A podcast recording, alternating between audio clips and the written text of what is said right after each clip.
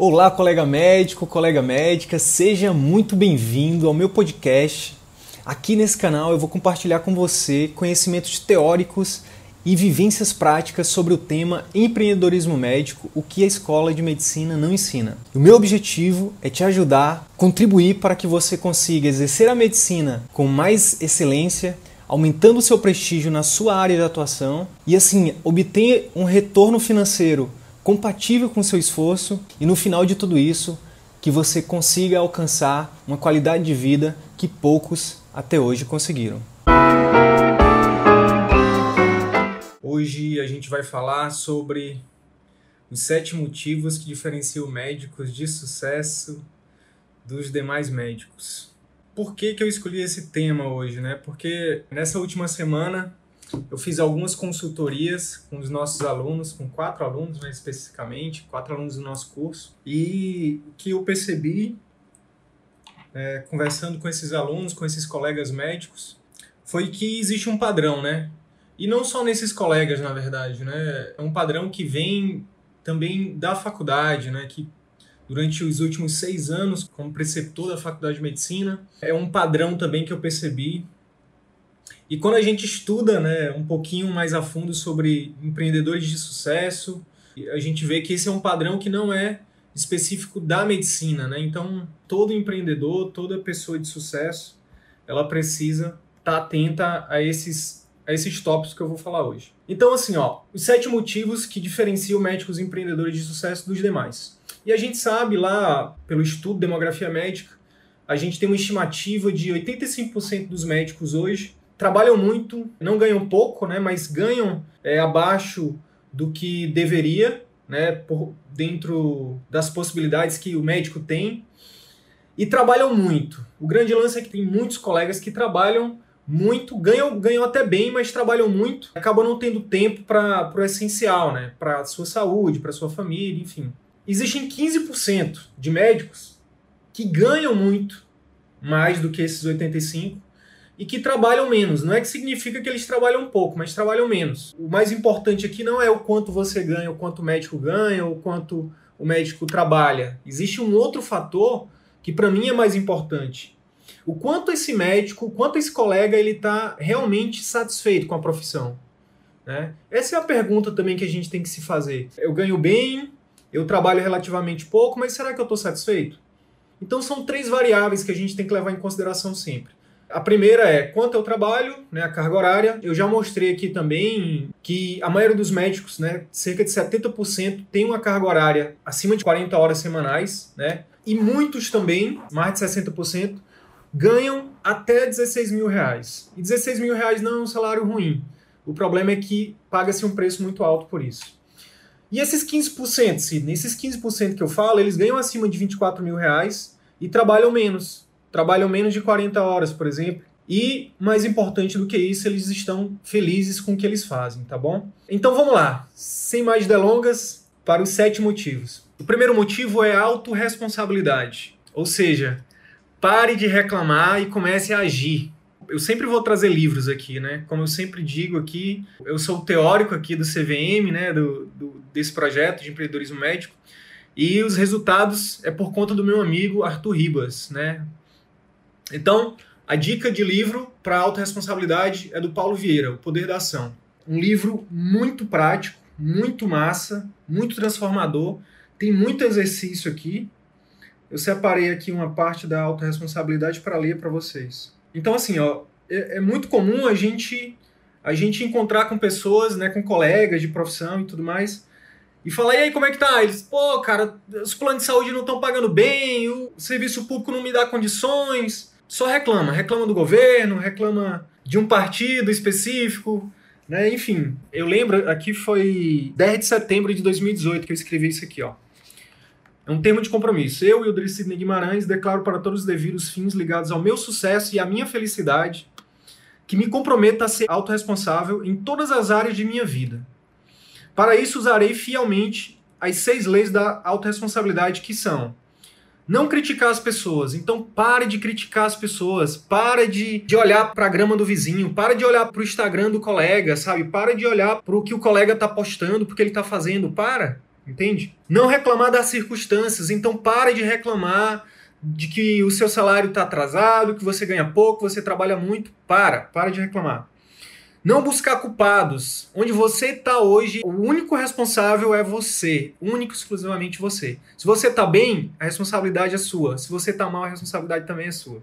Não me fazer de vítima. Isso é uma coisa muito comum também de quem não é autorresponsável, né? Poxa, mas é porque eu tenho filho pequeno, ah, eu não consigo, eu não tenho tempo, eu não tenho dinheiro. Para de se colocar como vítima. Não justificar meus erros. Não adianta justificar seus erros. Seus amigos não precisam. E seus inimigos não vão acreditar. Então não adianta se justificar. E não julgar as pessoas. Então, essas são as seis leis da autorresponsabilidade aqui, do capítulo só do livro. Então esse é o primeiro motivo. Os médicos que são empreendedores de sucesso, eles são autorresponsáveis. Eles não eles não delegam a culpa, a responsabilidade da vida deles nem nas outras pessoas, nem nos pais, nem no governo, nem ninguém. Eles assumem a responsabilidade. Beleza? Segundo motivo, foco. Né? Então, seja o número um na sua área. Eu vi aqui que a doutora Franciele é endócrino. Você tem que pensar o seguinte: como é que eu posso ser a melhor endócrino da minha cidade? Como é que eu posso ser a melhor endócrino do meu nicho? Então, dentro da endócrino, você pode se, se posicionar como um endócrino que cuida dos pacientes com tiroidopatias, então pacientes idosos, crianças, enfim, é, se bem que tem endócrino pediatria que é diferente, né? A pergunta que você tem que se fazer é: como é que eu posso me tornar a número um na minha área? Entende? Então, quando você faz isso, você foca em uma coisa só. Não queira abarcar tudo. Esse é um grande erro também que eu vejo dos colegas, né? Querer estar tá no serviço público, estar tá no convênio, estar tá no contrato no interior, estar tá trabalhando em cinco lugares, né? em dez lugares, né? Até brinca-se que o médico ele sempre tem mais de um vínculo, mais de um carro, mais de um apartamento, mais de uma família, e acaba que no final das contas eu conheço pessoas que acabaram ficando sem nada. Você precisa ter foco. Então, por exemplo, vou falar aqui do Arthur, né? O Arthur Ribas, né, meu parceiro aqui. Desde cedo decidiu empreender, desde cedo ele disse não para todos os convênios, desde cedo ele disse não para o serviço público e focou somente no, no atendimento particular. A partir do momento que ele focou no particular, o segundo foco foi, dentro do particular, eu vou entrar dentro de um nicho. Qual foi o nicho que ele, que ele escolheu? A nutrologia, dentro da nutrologia, o emagrecimento. E a partir disso, ele começou a buscar qualificação, cursos, não só do ponto de vista técnico, tá? Porque olha só, falando aqui da Franciele, da endócrino, em todo mundo que faz residência de endócrino, do ponto de vista técnico, ele sabe tratar um paciente que tem alguma endocrinopatia. Faz sentido? Você tem que entender que você precisa aprender novas habilidades que a residência e a faculdade não ensinaram. É isso que vai te dar o teu diferencial. E foi isso que o Arthur fez. Então foi fazer cursos de vendas, curso de marketing, curso de gestão de clínicas, curso de gestão de pessoas. Foi isso que fez com que ele conseguisse aí em dois anos se tornar um grande nome aqui, uma referência atendendo pacientes somente particulares, com faturamento alto e, e, mudando realmente, ajudando muitas pessoas. A pergunta que você tem que fazer é como é que eu posso me tornar o número um? Então, você vai ter que dizer não para muita coisa, tá? Dizer não, aprender a dizer não. Isso é ter foco. Ter foco é você saber escolher, dentre todas as oportunidades boas, aquela que é a melhor, aquela que é excelente, e foca naquela. Para para pensar aqui comigo, saindo um pouquinho da medicina. Já pensou se o Ayrton Senna, se ele tivesse, ao invés de focado somente na Fórmula 1, se ele tivesse focado em futebol, em basquete, em vôlei, ele seria o Ayrton Senna que a gente conhece? O Michael Phelps, se ele tivesse focado não só na natação, mas se ele tivesse focado em futebol, em Fórmula 1, em basquete, em tênis e golfe, ele seria o Michael Phelps? Ele teria conseguido oito medalhas em 2008 nas Olimpíadas de Pequim. Usain Bolt, o homem mais rápido do mundo, né? O homem raio lá dos 100 metros. Enfim, já quebrou todos os recordes das Olimpíadas também nos 100 metros e nos 200 metros é, livre. Já pensou se ele, se ele não tivesse focado só nos 100 metros e tivesse focado no triatlo? Já parou para pensar nisso? Você tem que entender que para você ter resultados diferenciados, você tem que fazer, você tem que focar numa área só. Você tem que ser o melhor naquilo. Porque é muito difícil de você ser o número dois no nicho que só tem você. Algumas pessoas até conseguem, mas é muito difícil, entendeu? Faz sentido para você? Terceiro motivo que leva os médicos empreendedores a terem sucesso. consistência. Consistência. Então é o seguinte: a partir do momento que você começou, não para mais. Não para mais. Eu comecei, não paro mais. Então, se você começou o seu projeto, se você tem uma meta, começou, não para mais. Consistência, tá? Então, isso vale não só para o empreendedorismo, isso vale não só para o atendimento particular, isso vale para a vida. Isso vale para mudança de estilo de vida, isso vale, enfim, para tudo, tá? Se você quiser ter saúde, se você quiser ter uma aposentadoria, se você quiser ter uma independência financeira, se começou a guardar dinheiro, começou não para mais. Começou a fazer atividade física, começou não para mais. Começou a mudar a alimentação, começou não para mais. Começou a postar vídeos, começou a, a, a estudar, né, a, a, buscar se desenvolver é, pessoalmente e profissionalmente, não para mais. A consistência é o que vai trazer resultado para você no longo prazo. E uma coisa é o seguinte, você tem que entender, toda habilidade no início, antes de você melhorar, ela piora. Então lembra lá quando você começou a andar de bicicleta? Pois é, você, provavelmente você caiu muitas vezes antes de aprender a andar. Quando você começou a fazer sutura lá na faculdade, lembra lá do, da, do fundamento de cirurgia, anestesia, que você começou a fazer sutura lá no pano ou no, no animal lá, coitado?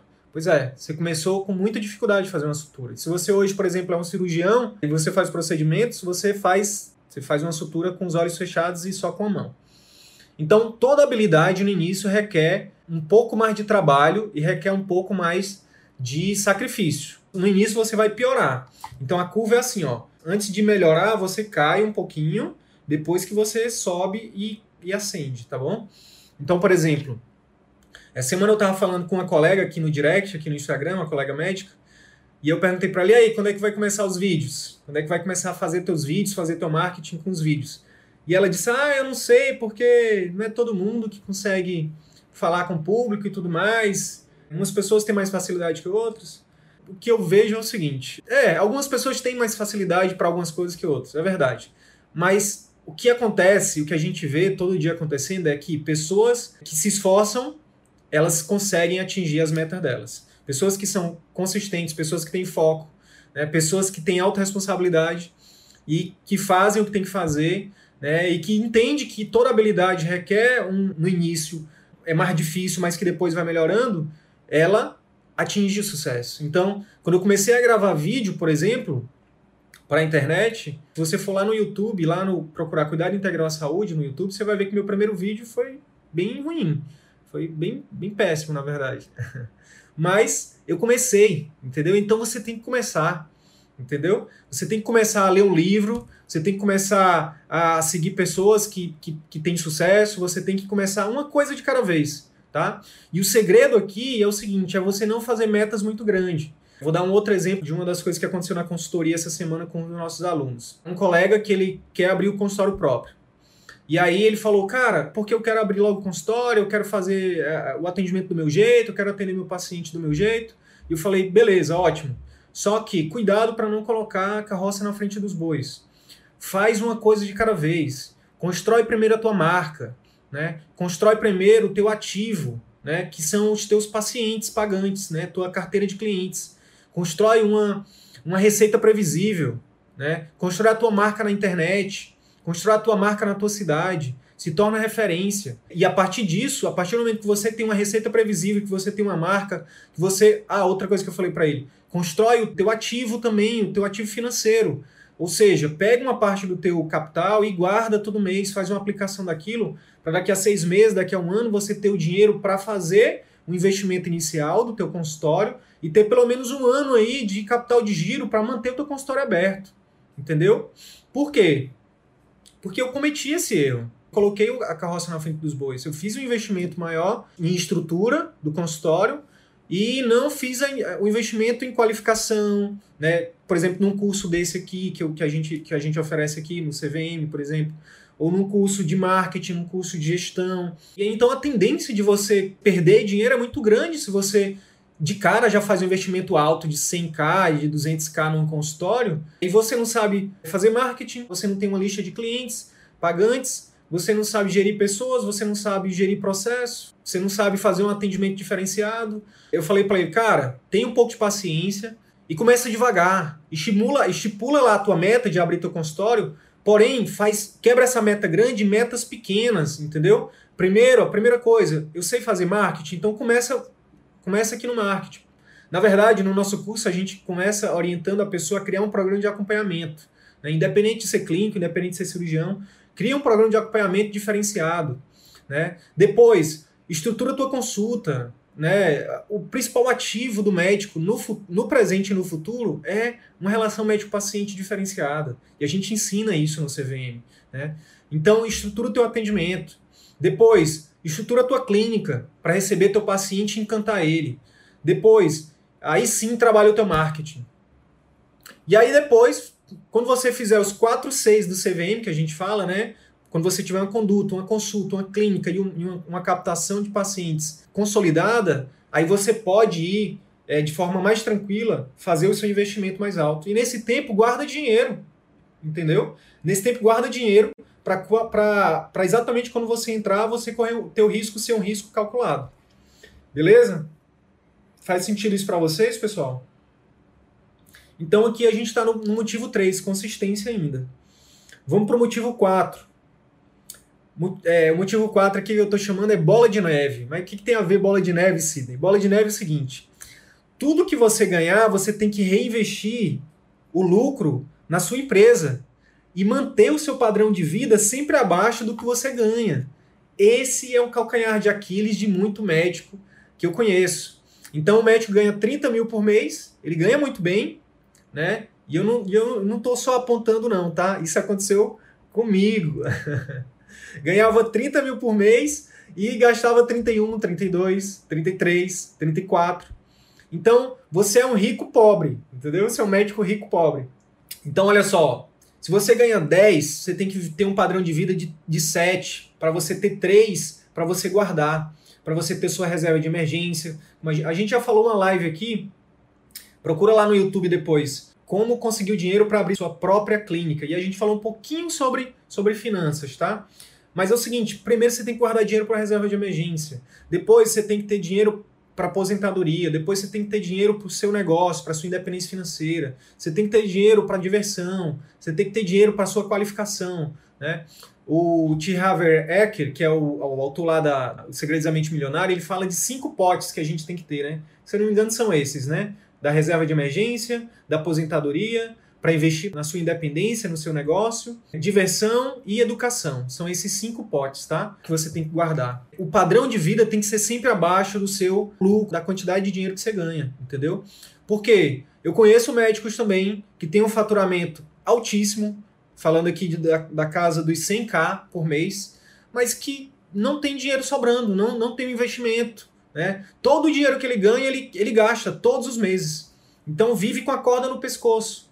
Se ele adoecer, lascou-se. Você tem que entender o seguinte, que o Flávio Augusto da Silva fala, né, o dono da WhatsApp, ele fala assim, ó, empresa rica, dono pobre.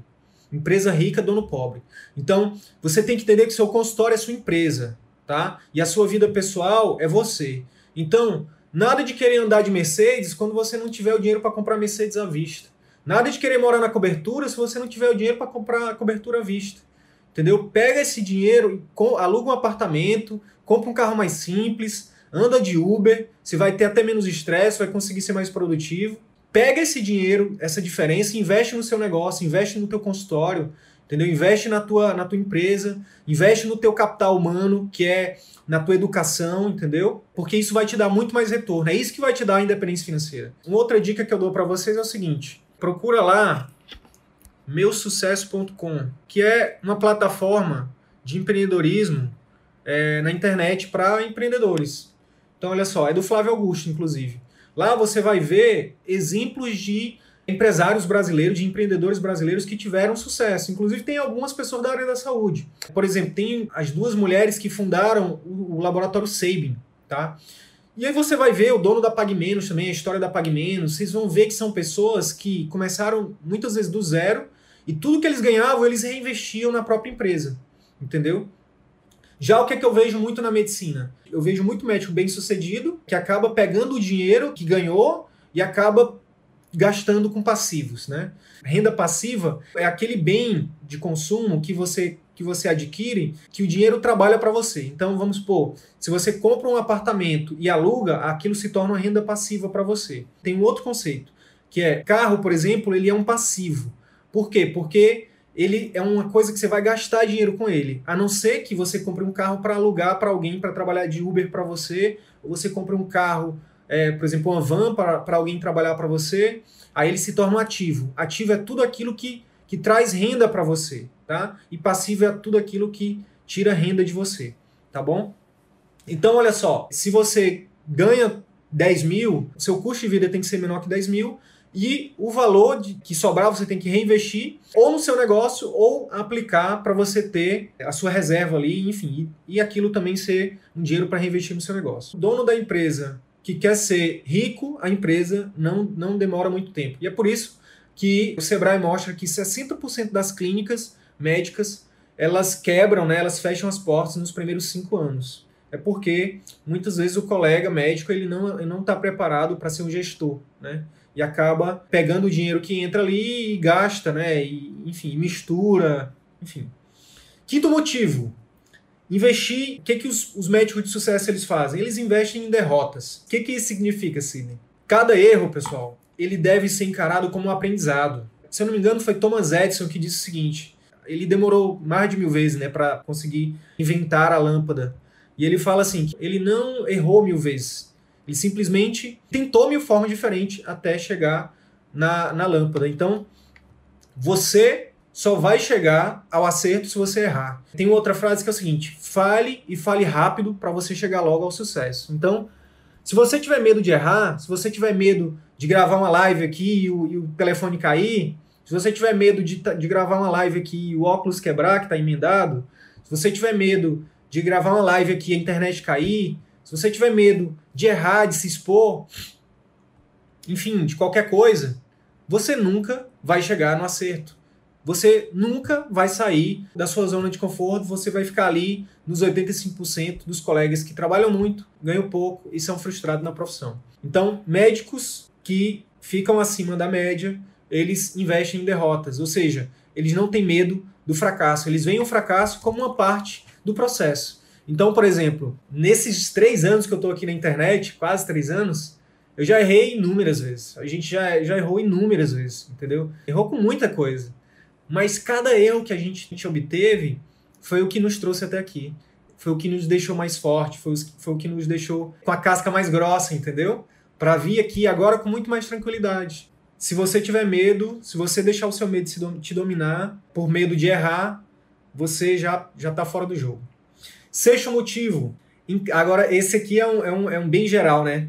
Encare seus medos. Então, olha só, uma coisa que aparece muito também nos, com os nossos alunos e com muitos colegas né, que, que eu tenho convivido, não só com os nossos alunos, mas aqui, colegas que, que interagem por aqui, é o seguinte: ah, é porque eu tenho medo da crítica dos colegas, eu tenho medo do que os colegas vão falar, eu tenho medo do CRM, eu tenho medo de ser criticado, eu tenho medo de errar, eu tenho medo de falar em público, enfim, eu tenho medo de não dar certo. Ou então tenho medo de dar certo, né? Já pensou se der certo? E aí?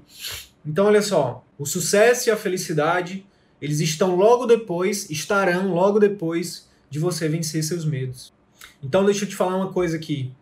Os momentos mais emocionantes da minha vida, eles foram precedidos de um, de um momento extremamente difícil. Então, por exemplo, eu vou falar dois momentos aqui, em ordem cronológica. Três momentos eu vou falar. O primeiro, mais assustador, foi quando eu tive que andar num corredor na frente de um auditório lotado para receber meu diploma. Foi assustador. Mas logo em seguida, quando eu passei por aquilo, chorando muito, quando eu recebi o diploma, minha nossa, foi uma emoção boom, sabe? Foi uma das melhores coisas da minha vida, foi um dos melhores momentos da minha vida. Segundo momento, foi quando eu me casei. foi também muito, foi eu entrei também na igreja, foi foi difícil, né? logo em seguida veio uma emoção maravilhosa, né? Veio uma emoção também que, como sempre, me fez chorar muito. Eu sou um chorão, né? Mas eu tive um medo muito grande, né? Qual é o homem que não tem medo de casar, né? Por isso que o homem casa de preto a mulher de branco, né? Piada machista, né, meninos? O terceiro momento foi quando minha filha nasceu. Acho que um minuto que precedeu o momento de ver minha filha chorar foi um minuto mais difícil da minha vida, assim. Porque enquanto ela não chorou, eu, eu tava com um medo gigantesco, né? Mas depois que ela chorou, depois que eu peguei ela no colo, minha nossa, foi. Aí não dá para medir, né? São alegrias diferentes, né? Alegria da formatura em medicina, a alegria do casamento e a alegria de ser pai. Mas foram três momentos que foram precedidos de um medo muito grande.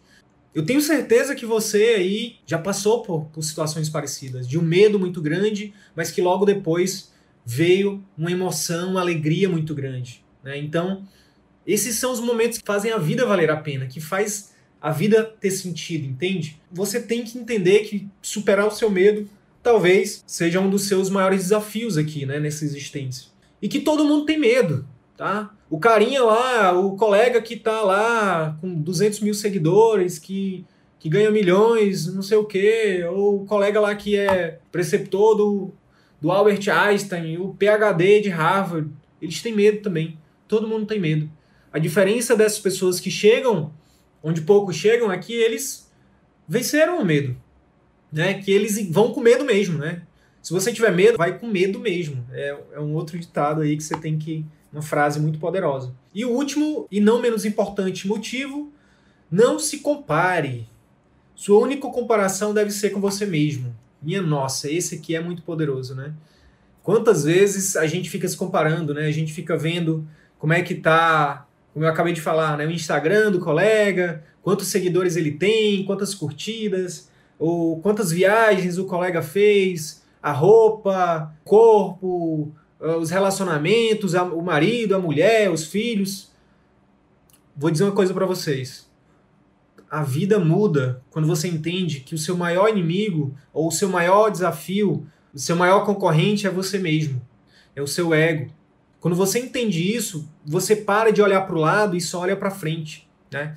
Tem a história também do Michael Phelps, que eu não sei se vocês sabem. Reza a lenda que ele estava, agora não vou lembrar qual foi a Olimpíada, mas que ele estava ali tete a tete com, com um cara ali que estava disputando com ele a medalha de ouro. A diferença entre ele e o, e o segundo lugar foi de milésimo de segundos. A pessoa que conta essa história mostra uma foto dele e a diferença desse milésimo de segundos foi que o concorrente do Michael Phelps olhou para o lado para ver onde ele estava. E o Michael Phelps não olhou para o lado. O Michael Phelps só só nadou, só nadou. Ele só continuou na raia dele ali olhando para frente. Então pare de olhar para a raia do lado. Pare de comparar a tua vida com, com a vida dos outros. Foca em você. Melhore 1% a cada dia. Foca na tua melhoria contínua. Se você melhora 1% por dia, em um ano você está 365% melhor. Em três anos você está 1000% melhor em cinco anos você é uma pessoa totalmente diferente. Em 2016 eu comecei a parar de olhar para o lado e olhar para frente, olhar para mim. E hoje, 2019, eu sou uma pessoa totalmente diferente de 2016. E eu não estou falando aqui de faturamento, não, de dinheiro, não. Eu estou falando de pessoa, de qualidade como pessoa, como profissional. Tenho tido também aí meus, meus resultados profissionais, enfim. Mas o grande lance é: não se compare. Foque em você, melhore o que você tem que melhorar em você.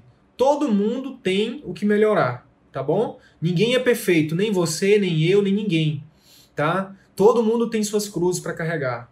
O seu vizinho tem, o seu colega tem, você também tem. Então a gente não fica se comparando, não. A gente foca no que a gente tem controle e a gente vai um dia de cada vez buscando a melhoria contínua. Beleza? Bem, então esses foram os sete motivos que a gente elencou aqui, que a gente acredita não é a verdade absoluta, tá? Essa é a verdade segundo Wilder e Sidney. a gente não acredita que existe verdade absoluta, a gente, cada um de nós tem a sua própria verdade. Mas eu espero que esses sete motivos tenham gerado algum valor para você. Beleza? Então, só elencando aqui de novo, autorresponsabilidade é o motivo número um, pare de reclamar e comece a agir. É, motivo número dois, foco. Seja o número um na sua área. Não queira abraçar o mundo com os braços, com as pernas. Você não vai dar conta, você vai gastar energia e você não vai ser o número um. Você vai trabalhar muito, ganhar pouco e se frustrar. Terceiro motivo, consistência. Começou, não pare mais, tá? Então não precisa começar grande, começa pequeno, mas sonhe grande, tá? Sonhe alto, mas começa pequeno, uma coisa de cada vez. Quarto, bola de neve, reinvista o que você ganha, tá? Não tem um padrão de vida maior do que você pode ter, tá bom? Eu conheço pessoas que são milionárias e que, por exemplo, na época que eu estava na faculdade, tinha um professor de patologia que ele andava de táxi. E ele era dono de uma rede de laboratórios. Eu pensava, meu Deus, que cara muquirana, que cara mão de vaca. O cara é milionário e anda de táxi. E hoje eu entendo por que, que ele anda de táxi. Ele só era milionário naquela época porque ele andava de táxi. Porque ele sabia investir o dinheiro dele. Ele tinha um padrão de vida sempre menor do que o dinheiro que ele ganhava. Então, empresa rica, dono pobre. Entendeu?